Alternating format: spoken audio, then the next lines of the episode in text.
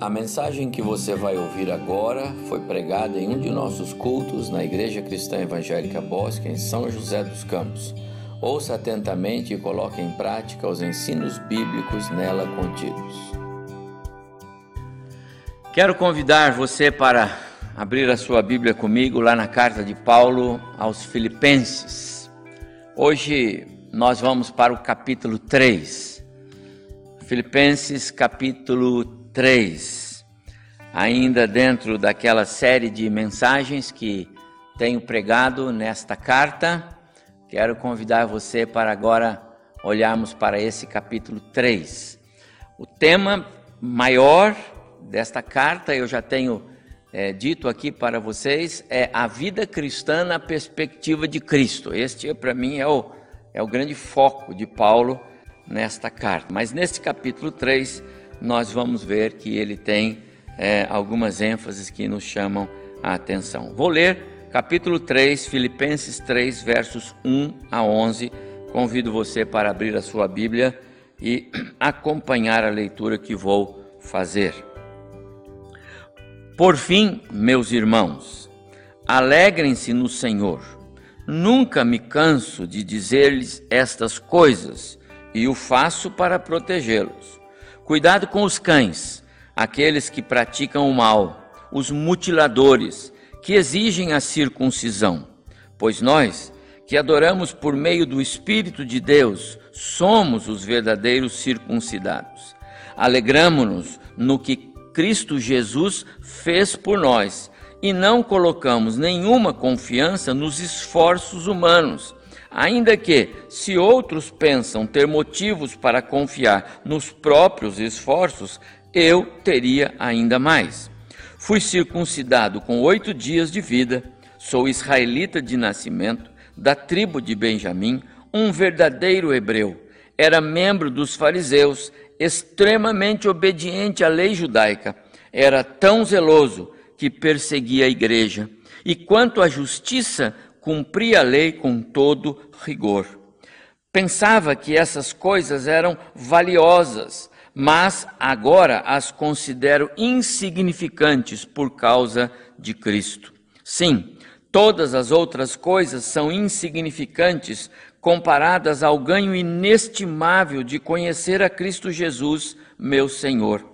Por causa dele, deixei de lado todas as coisas e as considero menos que lixo a fim de poder ganhar a Cristo e nele ser encontrado. Não conto mais com a minha própria justiça, que vem da obediência à lei, mas sim com a justiça que vem pela fé em Cristo Jesus, pois é com base na fé que Deus nos declara justos. Quero conhecer a Cristo e experimentar o grande poder que o ressuscitou. Quero sofrer com ele, participando de sua morte para, de alguma forma, alcançar a ressurreição dos mortos. Até o verso 11, que o Senhor abençoe muito o nosso coração na reflexão que vamos fazer agora nesta porção que lemos. Como eu disse, espero que os irmãos estejam sendo eh, edificados, abençoados com as mensagens extraídas aqui desta carta aos Filipenses. De fato, o apóstolo Paulo, é, ele está confinado numa quarentena, uma quarentena forçada, como eu disse na minha última mensagem, né? E, e isto é bem apropriado para nós nesse momento que estamos vivendo, porque aquela quarentena forçada, ela se parece de certa forma com esse tempo pelo qual estamos passando. Também estamos numa quarentena forçada, também estamos limitados, não é? Também temos é, algum confinamento, não é? A leitura desta carta nos faz ver, é, por outro lado, que mesmo tendo o apóstolo Paulo sofrido um um golpe duro, forte, né, na sua rotina de vida, mesmo com as interrupções das suas viagens missionárias. Ele amava fazer as viagens missionárias, mas mesmo assim, Paulo ainda tinha motivos de se alegrar no Senhor, ainda que estivesse naquela prisão. Ele não escreve uma carta de lamentações. É, neste capítulo 3, nós vamos entender as razões, e isso eu quero chamar a sua atenção para esse fato, nós vamos entender as razões, é, porque Paulo não é apenas um murmurador, um revoltado contra Deus por estar naquele lugar. Afinal, ele é um servo, ele é um missionário. Por que a censura? Por que a prisão? Paulo não se lamenta com relação a isso. Nós veremos que a grande diferença entre Paulo e muitos cristãos que nós conhecemos por aí é que os valores de vida dele não se alicerçavam em coisas transitórias, em coisas terrenas, como é o caso de muitos de nós. Coisas que muitas vezes são até fúteis, passageiras, frágeis, temporais, coisas que amanhã não terão o valor que tem hoje. Para o velho apóstolo, nem mesmo aquela prisão nem mesmo aquele contexto difícil podia impedir que ele continuasse o seu trabalho, continuasse a sua missão. Ele jamais parou, como a nossa igreja. A quarentena, a pandemia não nos fez parar. A disposição de Paulo de seguir em frente, apesar das limitações impostas, em nenhum momento foi prejudicada. Aquela prisão não era um sofrimento para Paulo, pelo contrário, ele está convicto, e é isso que nós vamos ver aqui hoje, convicto e seguro de que Deus está no controle de cada detalhe que está acontecendo com ele. Ele tinha consciência de que a sua passagem por aquele lugar é, cumpria propósitos específicos de Deus. Vidas haveriam de ser salvas, como de fato estavam acontecendo, e ele estava nesse contexto.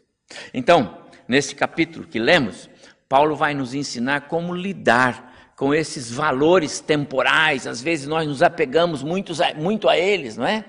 Paulo vai nos ensinar a como lidar com esses valores que passam. E eu quero chamá-los hoje de castelos de areia. A mensagem de hoje, eu entendo que é, Paulo está nos ensinando a abandonar os castelos de areia. Castelos de areia caracterizam tudo aquilo que é passageiro, coisas que, que vêm e vão, coisas marcadas pela fragilidade, pela transitoriedade, como eu disse. É, é um grande perigo. É, nesses castelos de areia há, há um grande perigo, porque muitas vezes eles são, eles são bem opostos àquilo que é aquilo que é verdadeiro, aos verdadeiros valores da fé cristã. Porque os verdadeiros valores da fé cristã, eles são eternos, tem a ver com a nossa eternidade com Cristo. E esses valores passageiros, efêmeros, eles são transitórios. Tudo começa nesta porção da carta, nesse capítulo 3, aqui no versículo 2 do capítulo 3. Porque Paulo disse, nós lemos aqui, que havia naquela, naquela igreja ah, alguns falsos cristãos, falsos mestres. É, ele os chama de cães, pessoas inescrupulosas, desonestas, pessoas impuras, eram falsos mestres, pessoas que davam conselhos errados para os cristãos, pessoas que queriam incutir na vida daqueles cristãos é, valores que não eram valores. Paulo então os compara a cães. E eu vou explicar. Naquela época, é, cães não tinham o valor que tem hoje, não tinham ah, as regalias que tem hoje, não é? Os cães andavam pelas ruas, eram animais desprezados, eles comiam restos, por isso eram imundos. As pessoas evitavam os cães. Então Paulo vai dizer que aquelas pessoas deveriam ser vistas como cães, como pessoas desprezadas, porque elas ensinavam práticas da antiga aliança. E eles diziam que aquelas práticas eram mandatórias para a igreja. Eles afirmavam que sem a observação daqueles ritos que eles estavam ensinando, a fé não teria sentido. Eles diziam que sem a circuncisão não haveria salvação.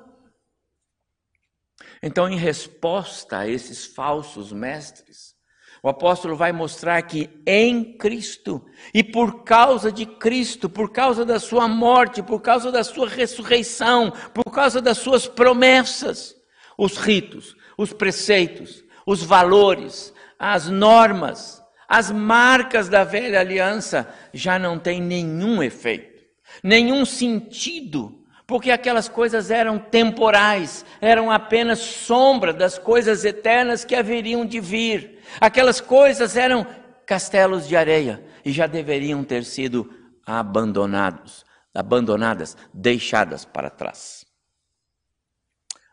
Uh, vamos lembrar um pouco sobre essa, esses castelos de areia, não é? é brincadeiras de criança.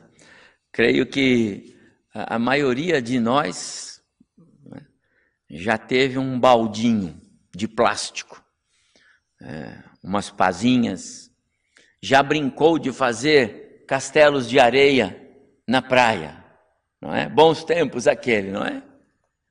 Grande é, diversão das férias de verão na praia era construir castelos de areia. A grande característica daqueles castelos é que eles não duravam mais do que alguns momentos. E dependendo das crianças que estavam ao redor, era construir e destruir. Ora pelas crianças, ora pelas ondas do mar, que vinham e voltavam. Por isso eles eram frágeis, eram transitórios. Essa brincadeira de criança nos faz lembrar as palavras de Jesus no texto que eu li, e ele termina assim, verso 26 e 27 de Mateus 7. E todo aquele que ouve estas minhas palavras e não as pratica, e ele acabou de proferir o sermão da montanha, será comparado a um homem insensato que edificou a sua casa sobre a areia, e a chuva caiu, transbordaram os rios, sopraram os ventos, deram com ímpeto sobre aquela casa e ela desabou, sendo grande a sua ruína. Amados, cabe uma reflexão aqui. Sobre que bases e com que materiais nós estamos edificando a nossa vida, o nosso lar, ou ainda os nossos negócios? Deus tem lugar nos projetos, nos planos de vida que nós estamos fazendo? Será que os princípios deixados por Jesus sobre os verdadeiros valores, valores que são valores eternos, será que esses valores de Cristo são prioridades para nós nos nossos projetos? Será que nós estamos firmando aquilo que fazemos sobre rocha e não sobre areia. Na carta que Paulo escreveu aos cristãos em Corinto, primeira carta, capítulo 13, muito conhecido, lá no verso 11, ele disse assim: Quando eu era menino, falava como menino, sentia como menino, pensava como menino. Quando cheguei a ser homem, desisti das coisas próprias de menino. Coisas próprias de menino, meus amados irmãos, aqui são os castelos de areia. Coisas que agradam a velha natureza, coisas que dão prazer, dão satisfação à nossa carne, à nossa vontade, ao nosso eu, coisas que pertencem a esse mundo que passa, coisas que não têm valor no reino dos céus. É disso que Paulo fala. Eu pensava naquelas coisas coisas que quase sempre entristecem o coração de Deus, coisas que muitas vezes promovem a desconstrução da família, do lar, coisas que esfriam o nosso, o nosso, a nossa comunhão, esfriam o nosso amor por Deus e pelo Evangelho, coisas que invariavelmente nos afastam da, da igreja, da comunhão da igreja. Todas essas coisas, em pouco tempo, mais cedo ou mais tarde, elas vão desaparecer. Elas vão desabar como os castelos de areia. Não demora muito e vem uma onda ou outra e vai tirando essas coisas. E vai chegar uma hora que você vai olhar e tudo aquilo desabou. Sobre que alicerces nós estamos edificando a nossa vida e a vida da nossa família, o nosso lar? Nesses versos, Paulo está dizendo que se a questão era ostentar esses valores passageiros, porque aqueles cristãos falsos diziam que aquelas coisas eram valores.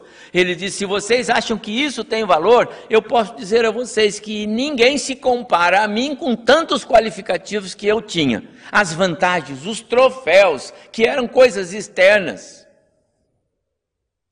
mas que agora, diz ele, eu vejo que aquilo tudo era como refúgio. Veja comigo na sua Bíblia, a partir do verso 4, o que o, apóstolo Paulo vai dizer. Se alguém pensa que pode confiar na carne, bem que eu poderia confiar nessas coisas externas, os castelos de areia. Se alguém pensa que tem motivos para confiar nessas coisas, eu ainda mais. Verso 5: Fui circuncidado oito dias depois de nascer. Até que ele conheceu a Cristo, ele achava que aquela marca, a circuncisão, ele achava que aquela marca já o tornava filho de Deus. Afinal, ele tinha entendido assim na lei. E ele cumpriu esta velha ordenança. E ele se sentia satisfeito com isso. Mas ele descobriu que aquela marca era como um castelo de areia. E ele vai dizer mais: Sou do povo de Israel, da tribo de Benjamim. E ele dá detalhes do seu nascimento, família judaica. Ele, ele era alguém que pertencia por direito e de fato ao povo de Deus. Ele vai dizer aí: sou hebreu de hebreus. Ou seja, os pais eram hebreus, pai e mãe, não tinha mistura. Ele era legítimo. Continua o apóstolo Paulo dizendo: é, quanto à prática da lei de Moisés, eu era fariseu. Os fariseus se diziam os maiores observadores da lei, os guardadores da lei. No verso 6, ele vai dizer: Eu era tão dedicado ao judaísmo que cheguei a ser perseguidor da igreja. Eu já persegui a igreja, eu já persegui Cristo. E ele continua: com relação à justiça que há na lei, eu era irrepreensível. Ninguém poderia criticar Paulo, um judeu modelo, um fiel cumpridor da lei. Paulo poderia estar dizendo aqui agora: quem pode dizer alguma coisa contra os meus valores externos? Se alguém pensa que valores externos valem, se pode confiar em valores externos, se os esforços pessoais têm algum valor se essas vantagens materiais ou circunstanciais têm algum valor, eu teria muito mais razões do que todos vocês. E ele está dizendo isso para aquele, aqueles cristãos.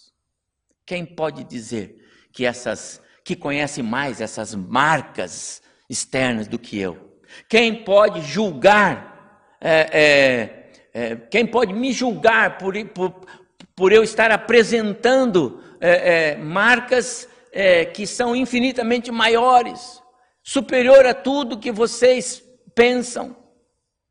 Mas depois, Paulo vai para um, um, uma conclusão extraordinária que ele vai fazer agora. Mas depois eu percebi que, que tudo aquilo, com o passar do tempo, eram coisas sem valor.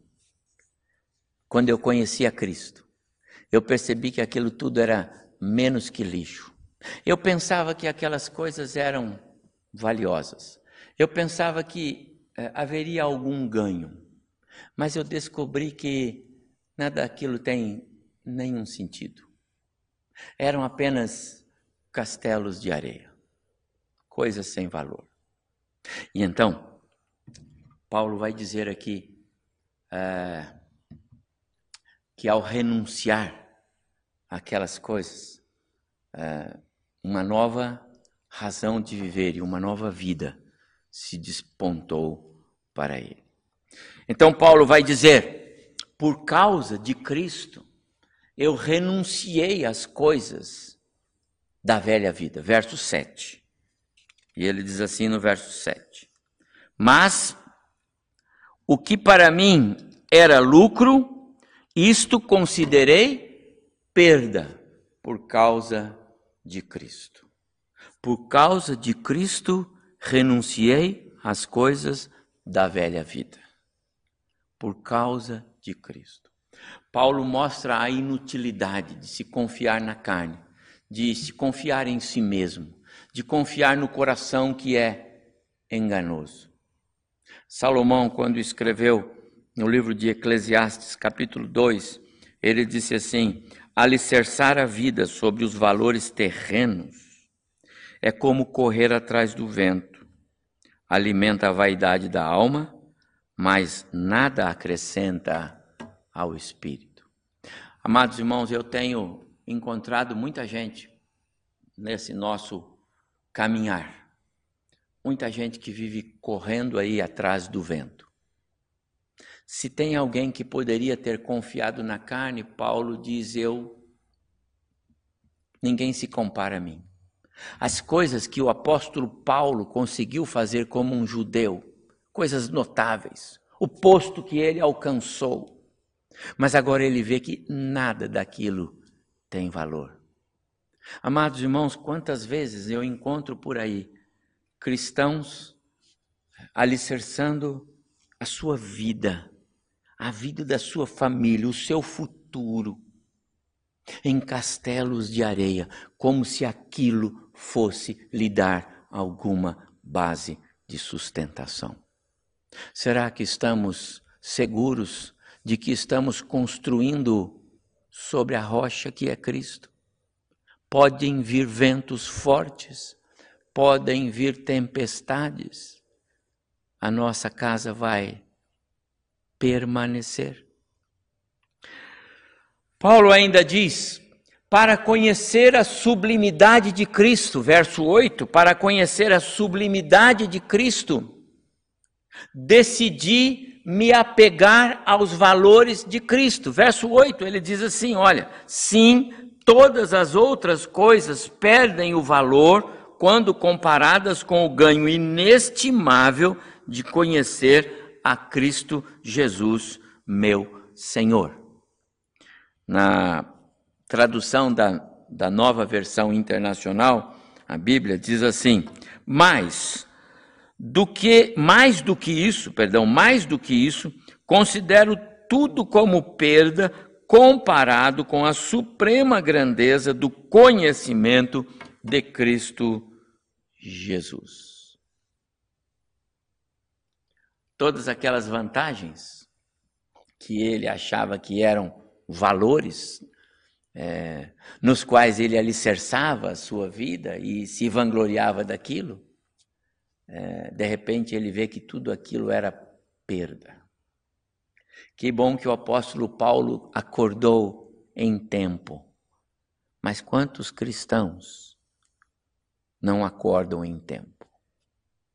Paulo nos ensina que até as maiores conquistas que alguém pode conseguir nesta vida, e eu vou dizer, olha, posição social, poder nas mãos, patrimônio conquistado, a empresa dos sonhos, dinheiro no banco. Todas essas coisas parecem sólidas, parecem é, alicerces de rocha, mas, meus amados irmãos, elas são nada quando comparadas à sublimidade do conhecimento de Cristo Jesus. É isso que o apóstolo Paulo afirma. Paulo não está desprezando o nosso esforço, o nosso empenho em, em trabalhar, em, em poupar, em construir. Não. O que ele está dizendo é que essas coisas não podem ser mais preciosas na minha vida do que o conhecimento de Cristo. Essas coisas não podem me tirar de Cristo. Elas não podem me tirar da comunhão com a minha igreja. Ele considerava tudo aquilo como refúgio para não ser tentado a confiar, a olhar de novo para aquelas coisas. Ele sabia que esse era o segredo para poder experimentar, e ele vai dizer isso agora nos versos 10 e 11, o poder que ressuscitou a Cristo. Versos 10 e 11 ele diz assim: Renunciei todas as outras coisas, porque descobri que esse era o único meio de realmente conhecer a Cristo e ter a experiência do imenso poder que o ressuscitou dentre os mortos. Meu prezado irmão, meu amigo, tem alguma coisa na sua vida que pode interferir no seu relacionamento saudável com Cristo? Tem alguma coisa que atrapalha a sua comunhão com Cristo? Tem alguma coisa que impede você de ser mais amigo de Jesus, de ser íntimo de Jesus? Tem alguma coisa que atrapalha você de servir a Cristo servindo a sua igreja? Eu quero incentivar você nesta manhã a abandonar, a deixar para trás coisas que pertencem à velha vida, coisas que pertencem à vida que já passou, coisas que podem ameaçar ou impedir você de participar, sobretudo, da ressurreição com Cristo. Se tem algo assim, considere refúgio. Faça como Paulo. Mas em terceiro lugar, Paulo diz que por causa da grandeza de Cristo. E ele vai dizer isso aqui no verso 8 e 9. Por causa da grandeza de Cristo. É, agora ele diz: Eu tenho novos alvos. Olha os versos 8 e 9, uma síntese desses versos diz assim: Por causa de Cristo eu perdi todas as coisas e as considero lixo para que eu possa ganhar a Cristo e ser achado nele. Seu alvo agora era ser achado em Cristo, ser encontrado em Cristo, ser um com Cristo, ser reconhecido em Cristo. Que alvo extraordinário, amados irmãos. As pessoas olharem para você e virem Cristo. Olharem para você e logo se lembrarem da pessoa de Cristo porque você está em Cristo. Paulo queria ser alguém que reconhecido como alguém que segue na direção de Cristo. Lá no verso 14 ele vai dizer assim que o alvo dele era seguir para alcançar o prêmio para o qual Deus o havia chamado para receber na pessoa de Cristo Jesus. Ele vai dizer no verso 14. Que tal aproveitar essa quarentena para fazer novos alvos? Por que não colocar Cristo no centro? Por que não desejar ser achado nele? Por que não desejar é, é, ser visto por todos em Cristo, mas sobretudo por você e por Cristo? Posso afirmar que se isso for um desafio novo para a sua vida, a quarentena valeu a pena. Se o Senhor nos levou para dentro dos nossos lares com mais tempo. E Ele está nos desafiando a viver mais Cristo. A quarentena valeu a pena. Mas em quarto lugar, o apóstolo Paulo vai dizer: para ser achado em Cristo, aprendi a confiar na justiça que vem de Deus pela fé em Cristo. Essa afirmação dele é fantástica. Para ser achado em Cristo, aprendi a confiar na justiça que vem de Deus pela fé. Verso 9: Em Cristo eu não tenho justiça própria, que é baseada na lei, nos esforços dele, para que eu possa ganhar a Cristo. Perdão, mas a justiça que vem de Deus pela fé em Cristo. Vou ler de novo. Em Cristo eu não tenho a justiça própria, que é baseada na lei, mas a justiça que vem de Deus pela fé em Cristo. A confiança do apóstolo, depois que conheceu a Cristo, não estava mais alicerçada naquelas velhas tradições, que nada podiam trazer para ele de garantia para a sua salvação. Paulo olhava para aquelas coisas do passado, aquelas coisas que agora eram sem valor, e dizia: essas coisas são castelos de areia. A onda do mar já varreu. Paulo descobriu que só a graça de Cristo, firmada apenas e tão somente na fé, poderia salvar. Quando ele escreveu aos Efésios, no capítulo 2, verso 8, um verso muito conhecido, pois pela graça de Deus vocês são salvos por meio da fé. Isto não vem de vocês, mas é um presente dado por Deus a vocês. Amados irmãos, eu quero seguir para a minha conclusão. Paulo tinha uma enorme lista de valores temporais, vantagens externas, mas quando ele conheceu a Cristo, ele percebeu que aquilo era completamente sem nenhum valor. eram verdadeiros castelos de areia, coisas temporais, coisas que Jesus disse: a traça corrói, os ladrões roubam, a ferrugem destrói. Castelos de areia. Quais são os valores sobre os quais estamos edificando a nossa vida? Pense nas suas conquistas, nos seus negócios, pense nos trabalhos, pense na sua profissão, pense na sua empresa, ou ainda pense nas suas próprias vontades. Aquele tal direito que a gente diz que tem, né? Meu direito ser feliz. Pense nos seus gostos, nas decisões que você tem tomado em relação às suas escolhas, por exemplo. Permita sugerir um, um exercício. Pergunte a você mesmo: quais são os fundamentos, quais são os pilares sobre os quais eu estou firmando a minha vida? Onde está o seu coração? O que te dá segurança? Do que você não abre mão? Davi, quando escreveu Salmo 139, verso 23 e 24, eu sei que todos nós conhecemos este verso.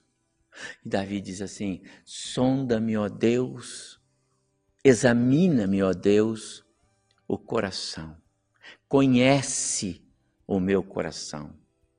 Prova-me os meus pensamentos, mostra que, mostra se há em mim é, algo que te ofende, caminhos errados, e guia-me pelos caminhos eternos.